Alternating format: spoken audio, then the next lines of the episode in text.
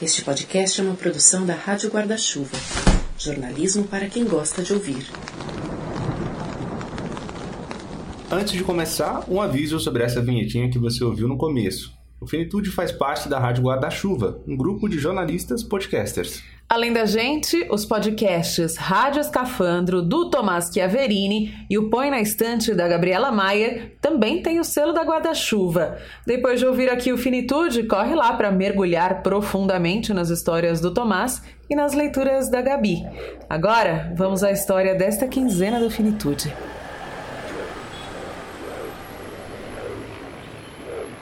À noite, cada janelinha acesa na imensidão de prédios de São Paulo é pelo menos um coração. Numa cidade grande, quando uma avenida entope, tudo para, pelo menos por um instante. Não à toa, algumas vias são chamadas de arteriais, tipo as do nosso corpo. E quando travam. De repente, aquela, aquelas perezas, eu chupando a pastilha, aquelas perezas começou a descer pra cá. Eu falei, Ixi. Aí na hora eu falei assim, não é garganta, é falta de ar, é falta de irrigação, de, de, de sangue não está indo para o cérebro. Aí eu comecei a sentir a mão já e os pés já com a circulação ruim. O primeiro lugar que deixa de circular são os periféricos, né? Aí eu falei, não, isso é, eu estou tendo um infarto. Aí já vem a dor de cabeça, sabe? Começa a ter dor de cabeça, dor na nuca. Reconhecer assim tão rápido um infarto é coisa de quem infelizmente já conhece essa sensação de cor. E esse é o Fernando. Aos 61 anos, ele já viveu algumas vezes essa mesma sensação. 1997, 39 anos. A primeira isquemia. Foi socorrido de dentro de uma piscina. Três pontos. Nove anos depois, a segunda isquemia. Na rua, em Roma. Dois stents, aquele tubo que expande e impede o entupimento de uma artéria. 2018, internação por hepatite. No fim de ano, o primeiro infarto, aos 60. Mais dois stents e uma aposentadoria meio a contragosto. Começo de 2019, conta bancária reduzida, estresse, diabetes descontrolada, rompimento com amigos, rompimento com o plano de saúde e agora pelo SUS, dois stents entupidos e dois infartos que viriam juntos no meio do ano. Nós chegamos na casa do Fernando para essa entrevista poucos dias depois da alta mais recente. Além do estresse, dois fatores contam e muito para tudo isso: a diabetes e a herança familiar. Meu, meu pai, que morreu com 60 anos de idade, não chegou a fazer nenhuma cirurgia, mas chegou a fazer um cateterismo mas com 60 anos de idade, estava dirigindo no interior, chegou na casa dele, meu irmão estava lá com ele, ele falou, ah, cansei de dirigir, dirigi mais de uma hora, de uma cidadezinha a outra, lá no interior, e tô cansado, eu vou recostar um pouco aqui na cama, você me traz um copo d'água?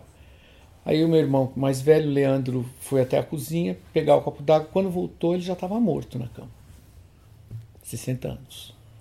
O meu, o pai dele, meu avô, na fazenda lá também no interior, 24 anos. Também fulminante. Fulminante. Tava na, na roça, caiu lá na roça, pegaram ele, estava morto já. E meu bisavô, 57 anos, em Jundiaí. Morava em Jundiaí com, com uma segunda esposa dele, não era minha bisavó, já tinha morrido.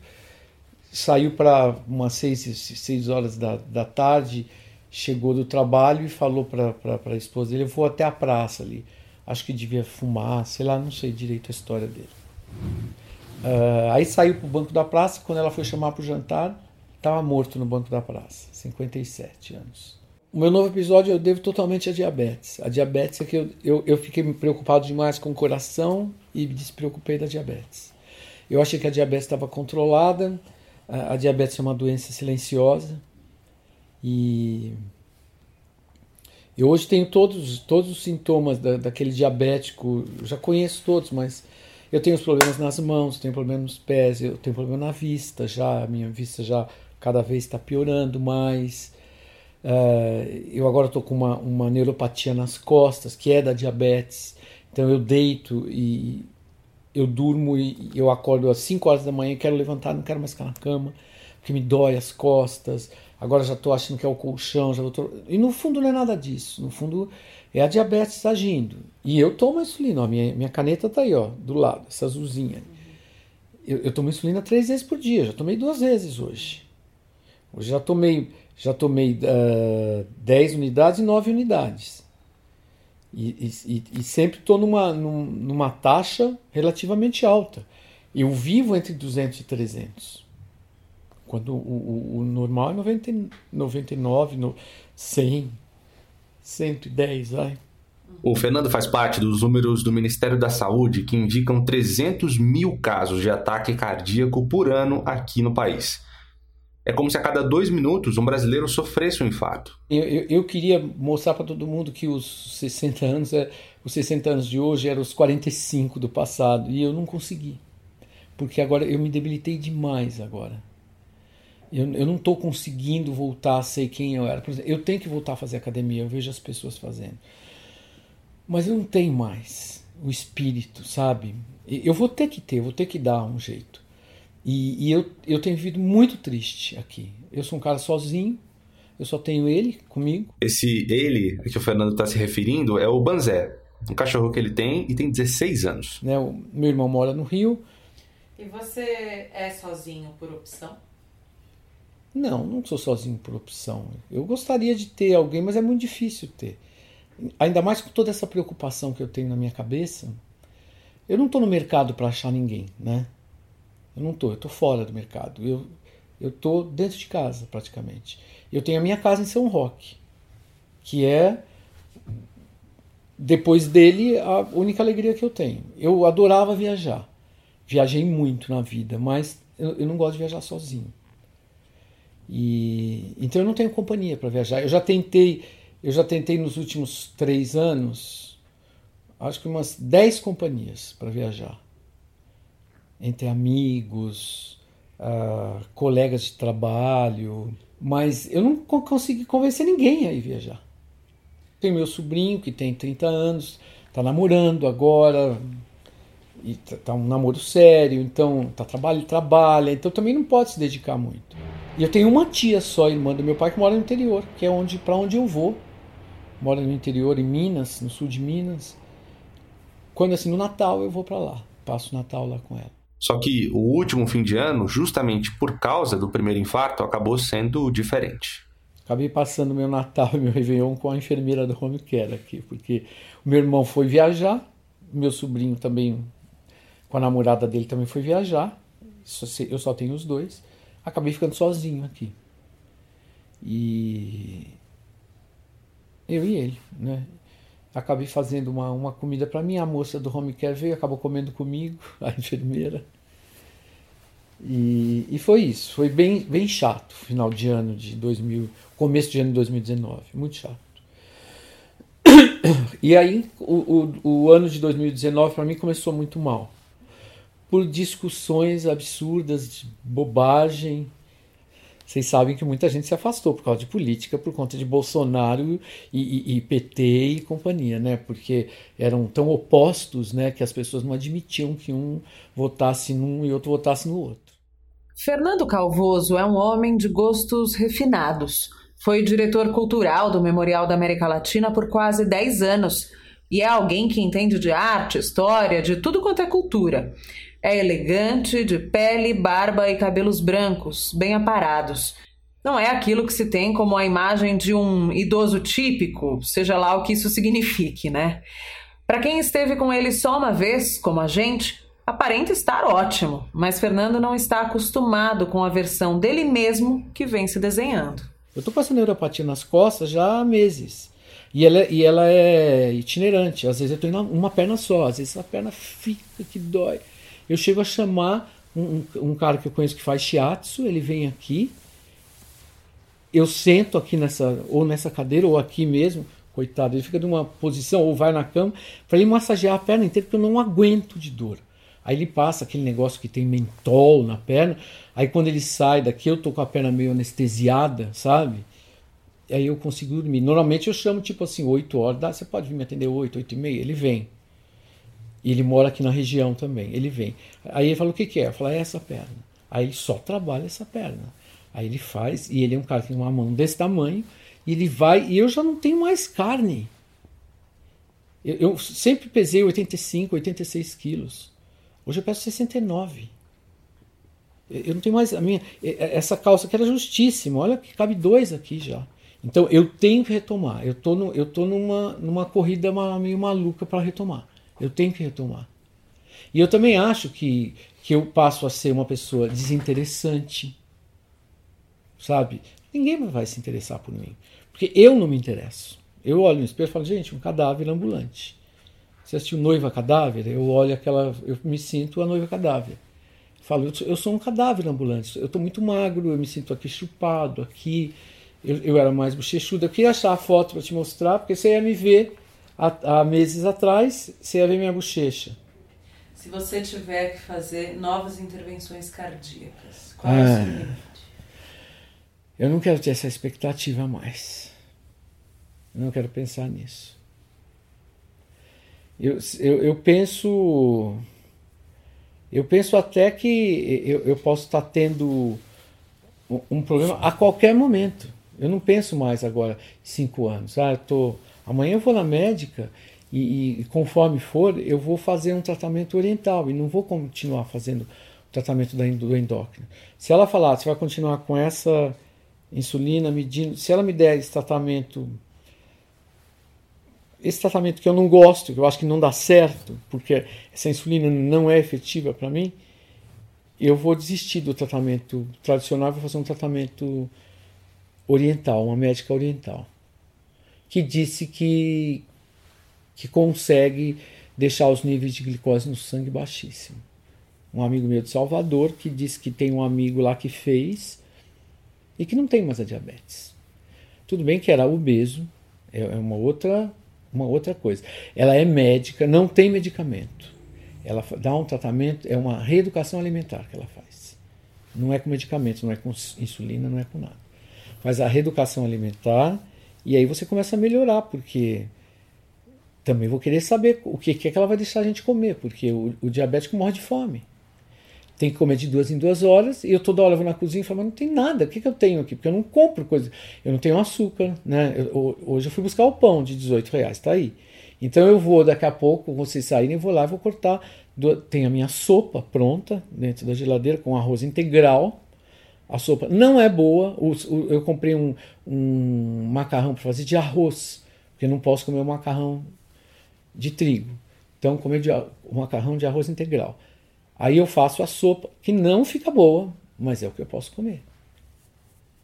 Então eu, eu não tenho. Se eu conseguir, eu vou ter que conseguir abaixar a, os níveis de, de, de açúcar. Eu vou ter que conseguir. Aí sim é, esse é o, meu, é o meu desafio principal, é conseguir abaixar os níveis de açúcar. Eu conseguindo abaixar, aí eu, eu acho que eu vou voltar a, a, a querer viver. Porque por enquanto eu não tenho vontade mais de viver. Eu tenho vontade de ir embora. Todo dia, toda noite. Eu vou deitar. Às vezes eu assisto uma coisa que eu gosto falo, ah, que bom que ainda estou aqui porque eu assisti isso. Você relatou muitos procedimentos né, pelos quais você passou. E você pensa na sua terminalidade? Você pensa Penso. na morte quando passa por eles, em outros momentos? Penso. Agora tenho pensado muito.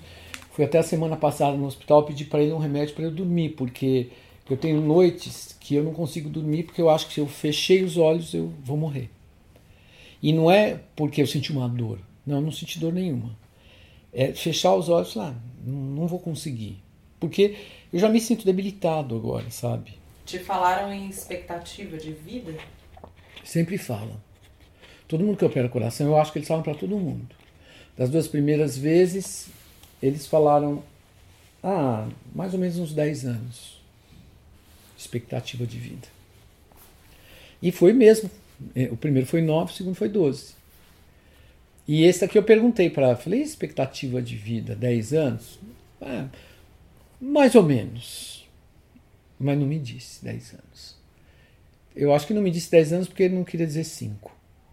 Porque agora a situação piorou muito. Né? Agora a diabetes está completamente instalada. Uh, eu tive infarto mesmo, então o acidente o acidente cardíaco aconteceu. E no intervalo curto. Num né? intervalo muito curto. Uhum. Então, na minha cabeça, essa coisa de ter cinco anos. Uh, eu até assisti outro dia um filme. Não, não tem a ver, o filme é meio bobinho, sessão da tarde até sessão da tarde. Segunda-feira. É. Você assistiu? É, é, é, é o da, da Queen Latifah, Sim. que ela foi, foi diagnosticada, você vai ter três meses de vida. E ela foi para Aspen, ela foi esquiar, ela foi fazer um monte de. Ela queria ir. Eu não sei se era. Ah, era na Europa. Um chefe, um chefe internacional. Tipo assim. Mas era na Europa, acho que ela era nos Estados Unidos. Não sei para onde ela viajou. Acho que viajou para a Suíça. E aí eu fiquei pensando, falei, gente, será que. Eu, eu não tenho o dinheiro que ela tem, porque ela recebeu uma bolada porque ela pediu demissão do lugar que ela trabalhava. E ela recebeu todo, nos Estados Unidos, todo o dinheiro que ela tinha direito da demissão do lugar que ela trabalhava há vinte e tantos anos, que era uma loja de departamentos. Eu falei, eu não tenho esse dinheiro, mas eu pensei, eu posso vender minha casa em São Roque, que é uma casa num condomínio que eu posso ter uma boa grana e começar a viajar, sabe? Não viajar para ir em festa em, Santorini, em Palma de Maiorca, nada disso, mas eu vou fazer um outro tipo de viagem, eu vou, vou flanar um pouco, sabe? Vou ser um flanero em algum lugar que eu queira ir. Eu hoje já não quero conhecer mais muitos lugares. Eu já, eu só tem um lugar que eu quero conhecer, que se Deus quiser eu vou conhecer, que é o Peru, que desde a minha adolescência eu queria conhecer o Peru. Porque naquela época que eu era adolescente, bem jovem, foi quando eles descobriram, eles encontraram Machu Picchu. E foi notícia no mundo inteiro. Descobriram uma cidade perdida no, no Peru, perto de Cusco, não sei o que, a cidade e tal. Chama-se Machu Picchu. E eu comprei até um livro, uma revista que veio uma matéria. E eu fiquei encantado com aquilo. E na minha época, todo bicho grilo que se prezasse ia para lá, para Bolívia e para o Peru. E aí eu falei, não, eu tenho que ir. E eu nunca fui. Por e... que você nunca foi? Porque a vida me levou para outro caminho. Aí eu fui para os Estados Unidos, fui para a Europa, sabe? E trabalhei no Memorial da América Latina e conheci o Panamá, a Venezuela, a Costa Rica. Eu já conheci a Argentina, já conheci o Uruguai, já conheci o Chile, o Paraguai, a Bolívia, mas nunca fui nem no Peru nem no Equador. Eu quero ir para os lugares que eu já conheço. Eu não quero ir para lugar novo. Por quê? Porque eu não tenho mais, mais dinâmica para ah, vou conhecer a Austrália. Eu não sei o que vou encontrar por lá, sabe? Vai que eu estou atravessando a rua, vem um canguru e me atropela, né? Eu não estou preparado para isso. Então, eu, eu prefiro os lugares que eu conheço, porque eu sei o hotel que eu vou ficar, eu sei a praça que eu vou passear, eu sei o café que eu vou tomar, eu sei aonde eu vou passear durante o dia. Eu não quero mais aventura. Você está se sentindo velho? Então, eu não me sinto velho, mas a doença está me puxando para baixo, sabe? Eu, eu me sinto sendo sugado para baixo. Eu tento, sabe? Não, eu vou, eu vou cortar meu cabelo, vou fazer minha barba, eu vou eu, eu quero me manter sempre arrumado, sempre de uma maneira apresentável, porque a gente perde o vício, sabe? A idade tira o vício de você. Por mais que você queira parecer, não parecer, o vício vai sumindo, o brilho vai sumindo, até a hora que perde o brilho, brilho dos olhos. Sabe? Eu, eu comparo isso até a ele. Ele está com o olho azulado, sabe? Então, Aí o Fernando voltou a falar do cachorrinho dele. Outro dia eu olhei para a cara dele e falei, nossa, mas pô, ao que se deve essa cara de velhinho dele? Aí fiquei analisando e vi que era o, o, a falta de brilho nos olhos. Você Ele tinha um olho brilhante. 16. Aí eu falei, gente, o brilho dos olhos dele é terminado, não brilha mais, que era aquele cachorro assim, espertíssimo, aquele brilho. Ele olhava assim, falei, já aprontou. Quando ele chegava com aquele olhinho brilhando, tinha aprontado alguma. Hoje ele não chega mais com o olho brilhando Raramente chega correndo, porque corre muito pouquinho. E assim, eu falo, ele tem que ter um problema na coluna, eu tô com esse problema também nas costas. Agora, eu tô lutando bravamente para não não deixar a peteca cair, entendeu? Muito obrigado por ter recebido a gente aqui na sua casa. Imagina. E compartilhar com a gente um pouco da sua história. Imagina, eu que agradeço. Para mim, de, de alguma forma, é alguma coisa que me me joga para cima também, sabe? Poder falar com alguém, poder poder desabafar um pouco todo esse sentimento que eu tenho. A gente passou duas horas na casa do Fernando. A gente se despediu, mas ele ainda tinha desabafos. Ele só parava de falar para beber água. É que falar de morte, de doença, de hospital, de dor, não é legal mesmo. Ninguém acorda feliz numa terça-feira ensolarada, doido para visitar uma pessoa querida internada numa UTI, por exemplo, né? Mas a morte, as doenças, as dores existem. Os infartos, isquemias do Fernando fazem parte da vida dele. Essa é a história dele. Parece egoísta não permitir que ele fale sobre isso. Eu fui ao hospital a semana, essa última semana pegar o remédio. Eu cheguei lá e vi uma obra do Guto Lacasse. Eu fui, fui internado nesse hospital, operei lá, mas ela não estava lá, foi colocada agora. E eu fiquei encantado com a obra dele. Olha o que é. Um coração. Aí eu falei, ah, eu tenho que tirar uma foto. A foto é de um coração no formato do órgão mesmo, não o coração romântico. Tem cerca de um metro e meio pintado de dourado. Eu tento tratar com coragem e, e a maior parte das pessoas que eu converso não gosta de conversar sobre isso. Tem muita gente que fala, ah, não, vamos conversar sobre isso. Eu já recebi visita aqui que ele falou assim, um, um, um amigo e uma amiga entraram, me trouxeram completamente tudo errado, me trouxeram um suspiro de presente. Ah, a gente trouxe suspiro porque é uma coisa levinha para tomar com chá. Eu falei, tá, vou tomar chá com suspiro. Aí você pega e me tira aqui, eu vou morrer aqui com. O meu último suspiro. É, meu último suspiro. Mas aí ela falou, ela já entrou já falou assim: Olha, eu não quero ver nada, eu não quero ver cicatriz, eu não quero ver corte, eu não quero ver sangue, eu não quero ver nada, eu quero ver você do jeito que você tá. Eu falei assim, então você vai ver do jeito que eu tô, eu vou ficar sentado aqui, vocês vão conversar comigo, em meia hora vocês vão embora. Então, porque é só isso. Você não quer saber da minha história, porque não queria nem que eu contasse o meu drama. Eu não quero saber do drama. Eu não vim aqui para isso. Eu vim te visitar só e vi que você tá ótimo. Cara, só eu sei o que eu fiz para parecer ótimo no momento que vocês chegaram aqui. Porque eles, por um acaso, eles foram os primeiros que vieram me visitar. Eu ainda estava Hoje já não estou mais, eu já estou 80% melhor, mas eu estava todo roxo. Eu não conseguia sentar, eu sentava aqui assim, eu essa almofada aqui, aqui atrás ficava assim. Ficava assim aqui. Então eu falei, só eu sei o que eu fiz para te receber com essa boa cara, viu? Porque eu fiz a barba, sabe? Eu chamei o cara para vir cortar meu cabelo, eu chamei o, o, o Marcos do Chiatos para fazer um Chiatos porque eu não estava conseguindo sentar de tanta dor nas costas. E eu falei assim, Marcos, você tem que vir porque eu vou receber uma, um, casal que nunca me visitou, são grandes amigos meus. Aí eu, eu quero estar tá bem. Aí até o Marcos que veio aqui falou assim, escuta, mas por que, que você quer estar tá bem? Eu falei, porque eu quero estar tá bem, eu quero aparentar.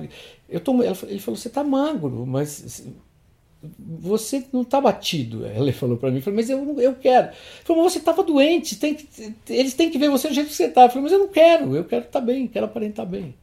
Aí, quando eles chegaram, eles me viram com uma cara muito melhor. Ela falou: Nossa, eu achei que eu fosse chegar e te encontrar. Eu ainda pus até manga comprida, porque eu estava todo roxo aqui assim. Então ela viu uma figura falsa, né? Mas as pessoas não querem. Tanto é que, olha, as visitas, no, conto nos dedos as visitas no hospital, pouquíssimas. Sem querer, o Fernando meio que virou um especialista em coração. Eu, eu descobri que o coração é muito menor do que eu imaginava. A gente vê uma coisa assim, parece que o coração é um órgão grande, né? O coração é uma coisa assim, desse tamanho. É, cabe assim nas duas mãos. Então eu entendo ele hoje bem cheio de esparadrapo, sabe? Ele está bem cheio, ele tem muita. Acho que ele tem muitos acidentes de percurso. Então às vezes eu sinto uma pontada assim nele, sabe? Ele está sempre existente em mim. Porque vocês não nem percebem, vocês nem lembram que vocês têm coração, né? Porque o coração não dói, né? Dizem que o coração não dói. Mas eu sinto uma pontada, porque eu já tive muitas intervenções. Então, às vezes eu sinto um negócio. Falo, gente, será que já é um princípio do entupimento?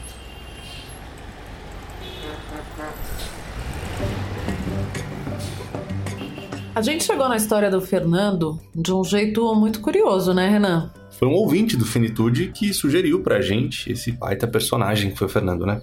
E um baita jornalista que sugeriu pra gente, o Felipe Mortara. E foi muito engraçado, porque o Felipe é um colega de, de faculdade, com quem não tenho tanto contato assim no meu dia a dia, uma pessoa muito bacana, que eu admiro, enfim. Mas ao ouvir o Finitude, logo em seguida, ele se deparou com a história do Fernando, que é vizinho dele. Ele falou: Ju, você não sabe, outro dia cheguei tinha é, um vizinho passando mal e tal. E aí, quando o Fernando teve alta, eles se encontraram no elevador e ele deu uma pincelada disso tudo que ele detalhou pra gente hoje aqui no podcast. E a gente ficou assim quase sem palavras, né? Quase de perder o fôlego ouvir tudo que ele fala com tanta clareza e tantas incertezas, né? Desse lugar de vida que ele tá agora, né, Renan? É, acho que o que mais me impressionou é justamente a possibilidade dele falar do que ele estava sentindo, falar da rotina dele, falar das internações, das dores e o quanto as pessoas que estão em volta de alguém que está doente, de alguém que está sentindo uma dor, ou de alguém que perdeu uma pessoa, quantas pessoas em volta às vezes tentam é, podar essas falas, podar esse sentimento, né? E é muito importante a gente poder chorar, sofrer e contar o que a gente está passando, que essa é a rotina do Fernando, né? Falar sobre o coração dele, falar sobre cirurgias, sobre ele poder descrever com tanta clareza e precisão qual é a sensação de um infarto, né? Eu não sei descrever, você não sabe, não que isso seja uma coisa muito importante, mas isso é a vida dele. É isso parte é ele também, dele. É. né? Ele, ele é muitas coisas, entre elas alguém que tem esse histórico familiar, esse momento de vida, esse temor e é alguém que precisa transbordar isso, né? Precisa ser acolhido dessa forma. E é curioso, Renan, porque eu vou assumir aqui dois estereótipos automáticos que meu cérebro fez. Quando o Felipe veio me contar, olha, Ju tem um vizinho assim, assim assado, de 61 anos, ele tá aposentado, ele mora sozinho. Rapidamente eu pensei, ah, um idoso típico, né, tal. Se formou na minha cabeça uma imagem de um idoso. Aí eu até comentei com o Felipe, eu falei, nossa, a solidão realmente é, é muito ruim pro idoso. Aí ele falou alguma coisa tipo, não, Ju, pera, você não vai encontrar lá um senhorzinho, nanana. Falei, nossa, é, eu tô falando disso há tanto tempo e ainda assim o meu cérebro ele vai sozinho pro estereótipo. Aí eu logo me recompus e falei, ok, não é, né? Um senhorzinho e tal. E aí, quando eu adicionei o Fernando no WhatsApp, tinha uma foto dele. E ele é super arejado, né? Tem uma barba batidinha, branca, se veste bem, descolado e tal. E aí, em seguida, eu formei outro estereótipo que era: ah, então a solidão dele não deve ser assim. Ele mora sozinho por opção, né? E aí, de novo, me traí. E aí, durante a entrevista, ele falou: Não, eu não, não tô satisfeito com essa solidão, eu não gosto de fazer nada sozinho, não gosto de viajar sozinho, não gosto de ir ao cinema sozinho. Então, estou aqui me assumindo nesse lugar de, de quantas vezes a gente estereotipa o idoso e tal, e é um convite para a gente sempre refletir e não ir, não escorregar direto né, nessas situações. E bom, dito isso, é, assumo também que se aproximar de quem está doente ou de quem perdeu alguém é difícil mesmo. Quanto menos a gente discute isso, menos a gente está preparado. E na participação de hoje, o Tom Almeida, que é o criador do Movimento Infinito, que você conheceu no primeiro episódio dessa temporada, ele é ativista pela morte humanizada e ao longo dos capítulos a gente vai entendendo aos poucos o que isso significa. Bom, o Tom Almeida hoje vai compartilhar uma das experiências dele com a gente que tem tudo a ver com essa história do Fernando. Oi Ju, oi Renan, super interessante o assunto que vocês estão tratando hoje e me deu vontade de contar um pouco sobre a experiência que eu tive é, quando eu acompanhei o meu primo Du na fase final dele, de vida dele. É, logo que ele faleceu, é, muitas pessoas vieram falar para falar para mim, né, agradecer e falar que o meu papel tinha sido muito importante, tinha sido fundamental. E de tanto ouvir aquilo, eu falei, o que será que efetivamente eu fiz? Tá, não querendo minimizar, eu sei que eu, que que tive um papel importante, que a minha companhia foi importante, foi importante para ele e muito mais importante para mim também. É, mas eu fui olhar para trás assim, o que será que efetivamente eu tinha feito? E daí eu, eu entendi que a primeira coisa que eu sempre fazia é quando eu ia visitá-lo, eu fazia aqui meio que um, um check-up do meu estado. Como é que eu estava chegando naquele quarto para visitar no hotel dele? Como é que emocionalmente eu estava? O que, que eu estava levando para dentro daquele quarto? Né? Se eu estava levando preocupação, se eu estava com minha paciência curta. Então acho que primeiro ter uma perceber a si mesmo. Então eu dava uma olhada nisso tudo. É, e quando eu estava lá para ouvi-lo, levar alguma conversa, era escuta com interesse. Realmente eu estava disposto a ouvir. O que, que essa pessoa está falando? Eu quero ouvir essa pessoa. Daí vem esse terceiro ponto, que ele é o mais desafiador, que eu poderia falar assim, não fazer um julgamento, não julgar o que a pessoa está falando, mas isso é praticamente impossível, porque nós somos seres julgadores, né? Então, ao invés de então, não julgar, mas olhar com respeito, reconhecer o julgamento, porque muitas vezes a pessoa naquela situação, a gente, se eu estivesse nessa situação, eu reagiria de tal forma, mas a gente não está naquela situação. Então é muito fácil julgar. Então olhar, entender, reconhecer esse julgamento, é, para que a gente possa, porque também esse julgamento ela, ele interfere totalmente na escuta, nesse interesse. Se eu estou fazendo esse julgamento, eu não estou escutando.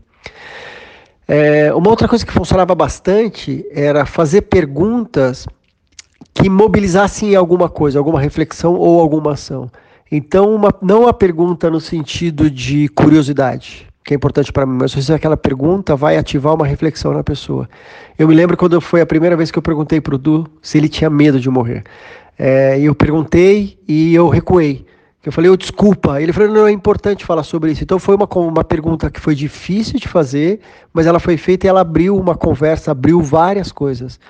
E a outra coisa que eu acho que é extremamente importante nessa escuta, né, já que a gente está falando de solidão, quando a pessoa se sente ouvida, ela se sente vista também, né? Ela se sente é, contemplada naquele espaço. É, então, muitas vezes a escuta, mesmo que a pessoa está trazendo uma perspectiva negativa, uma perspectiva que você não concorde, é, acho que o interessante é acolher aquilo, entender, tipo, é isso também, mas também tem essa outra opção, tem esse outro lado que eu estou enxergando. Obviamente isso tem que ser verdadeiro, né? É, e a nossa tendência normalmente é minimizar aquilo que a pessoa apresenta. Fala, não, imagina, a gente tem muito né, essa cultura do levanta, sacode a poeira, dá volta por cima. É, então a gente desmerece, eu diminuo aquilo que a pessoa está me trazendo para trazer uma outra perspectiva. Porque na prática eu não sei lidar com isso, então eu vou mudar. Então eu acho que se a gente conseguir praticar isso com consciência, é, a pessoa com quem a gente está se relacionando, ela vai se sentir escutada, vai se sentir ouvida, vai se sentir vista. É, e isso com certeza diminui essa sensação de solidão. É isso. Esses são os meus dois centavos que eu gostaria de deixar hoje para vocês. Espero que enriqueça a conversa. Tá? Um beijo grande para vocês. Até mais. Tchau. Bom, a gente está chegando no final do Finitude, um espaço que a gente chama aqui meio de no fim das contas, né, Ju? Que a gente faz umas reflexões, umas indicações de algumas coisas legais, leituras, podcasts, enfim, coisas que chamaram a nossa atenção nessa última quinzena e a gente gosta de compartilhar com os ouvintes do Finitude. Bom, eu queria chamar a atenção aqui para um artigo da jornalista Silvia Correia, na Folha de São Paulo, cujo título é Indústria da Solidão aluga amigo, vende abraço e promove casamento com namorada holográfica. Ela conta um pouquinho aqui das tecnologias que estão se delineando para suprir ausências é, humanas, né? E queria trazer aqui aspas desse artigo dela, que são as seguintes. Se para muita gente parece coisa de maluco, e aí ela se refere à questão da namorada holográfica, para alguns médicos, as iniciativas são tentativas desesperadas de manter a saúde. Um dos melhores estudos nessa área foi feito há quase 10 anos, com mais de 308 mil pessoas.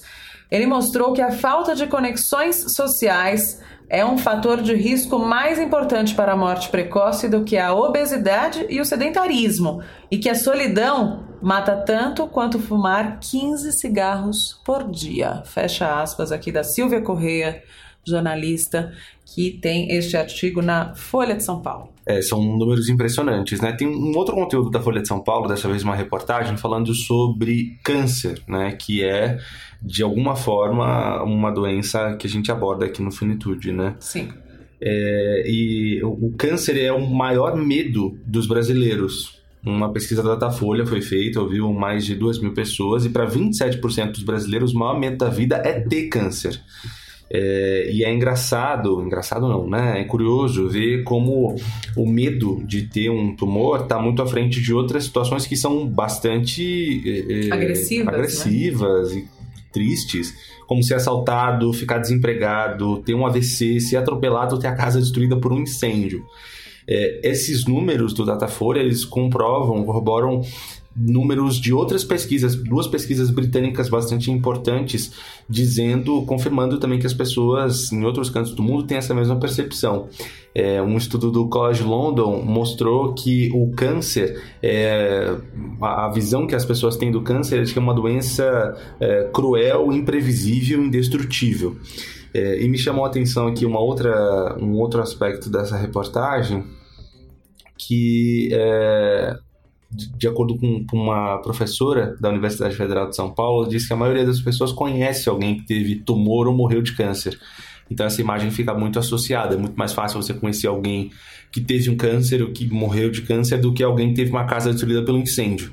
Então você acaba associando essa imagem como uma coisa terrível, enfim. E a gente falava, né, Ju, antes de gravar, das uhum. diferenças do câncer, do avanço nos tratamentos, né? Como não é uma coisa só o câncer. É, hoje falar câncer dois pontos, uh, o que vem depois dos dois pontos não é morte imediata, né?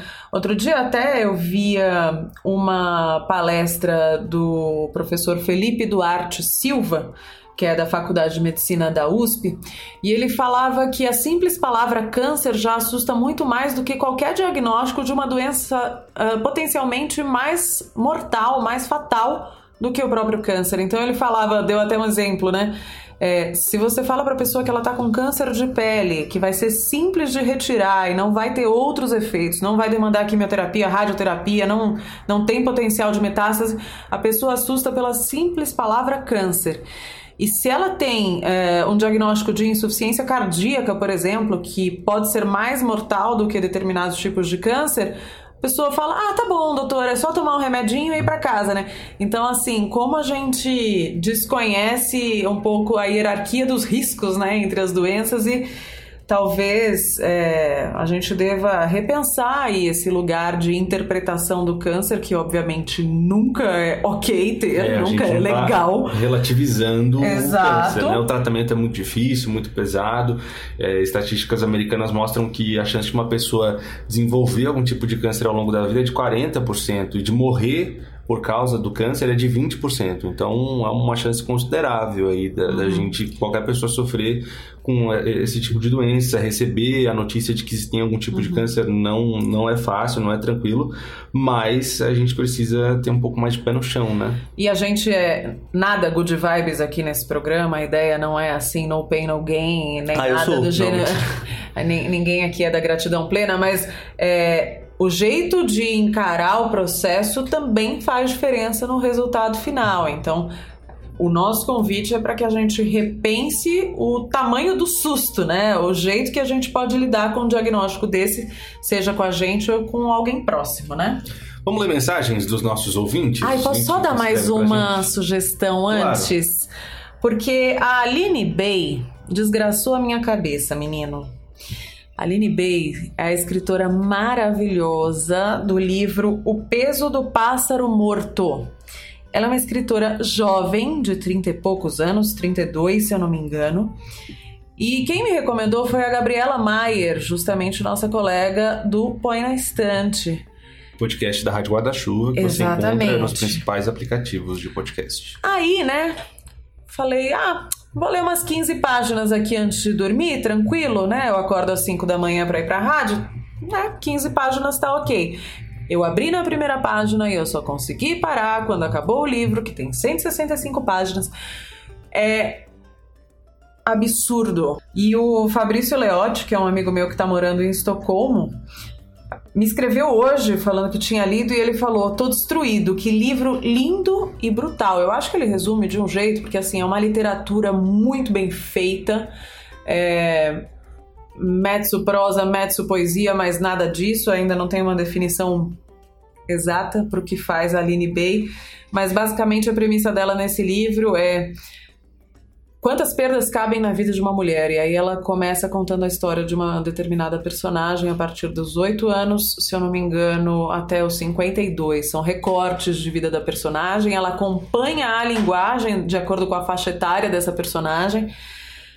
e ela te dá socos na cara sem avisar que vai te dar soco na cara. Assim, ela não tem uma introdução pro, pro momento que ela vai te dar uma rasteira. E assim, é uma literatura de muita qualidade. É incrível.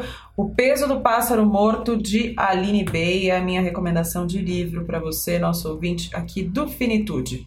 Temos mensagens, Renan Suquevicius? É, muita gente escreveu pra gente falando do último som que gostaria de ouvir, né? Por causa do nosso segundo episódio da segunda temporada, falamos justamente sobre esse que é considerado o último sentido a se apagar, a desaparecer quando a gente morre, que é a audição. É, e algumas pessoas escreveram dizendo né, que gostariam de ouvir. A Liliana Centurione escreveu aqui pra gente eu fiquei pensando, acho que o último som que queria ouvir é a minha risada. E não sendo possível, meu marido dizendo que iria ficar bem. A Gabriela Maia, de novo, né? Tá patrocinando hoje esse Finitude, né? Gabi, minha conta é. Ela falou do último som dela também, que é o som do mar. É... Muita gente, algumas pessoas falaram, né? Som do mar. Sim. Meio unanimidade. A Ingrid ela disse: A minha família conversando ao meu redor. O Alex Silva também falou da, do som da onda do mar, na beira da praia, com aquele fade out do som da cidade. É, Especialista, né? é, né? Será que ele não quer editar o finito? Aquele momento que você começa a se desconectar da rotina da cidade, abrir os ouvidos da mente para os sons da natureza pura. É, a arroba Gui S. Lima, ou Guis Lima, não sei exatamente como é o nome dela, mas ela escreveu aqui uma mensagem tão bonita para o nosso inbox do arroba Finitude Podcast, que é o nosso Instagram. Ela fala o seguinte. Hoje consegui ouvir o episódio da audição, muito forte, como todos. Que pena que meus mortos não conheceram este hospital, falando do Hospital Premier, né? Este assunto talvez seja o que mais me interessa. Muito, muito obrigada mesmo. Eu trabalho em consultório, sou psicóloga budista e é incrível como as pessoas ainda desconhecem essa possibilidade. Não parem nunca. Obrigada. Fofa, que mensagem obrigado. Quem quiser entrar em contato com a gente pode nos achar nas redes sociais, como a Ju falou, pelo nosso Instagram, que é o Finitude. Finitude Podcast. E o Twitter é ao contrário. Podcast Finitude. Sim, senhor. Se você quiser contar uma história pra gente, se você conhece alguém, se você, se a sua vida dá uma história boa aqui pro Finitude, se você quer contar a sua história para outras pessoas, você pode mandar um e-mail pra gente, né? Assim como faziam os antigos Finitude podcast. Caixa postal, não. finitudepodcast.gmail.com Bom, a gente vai ficando por aqui. Voltamos em 15 dias com uma nova história. A Ju fez a produção desse episódio. O Renan faz a edição e o roteiro é a quatro mãos. Obrigada para você que ficou com a gente até agora. Até a próxima quinzena. Até mais.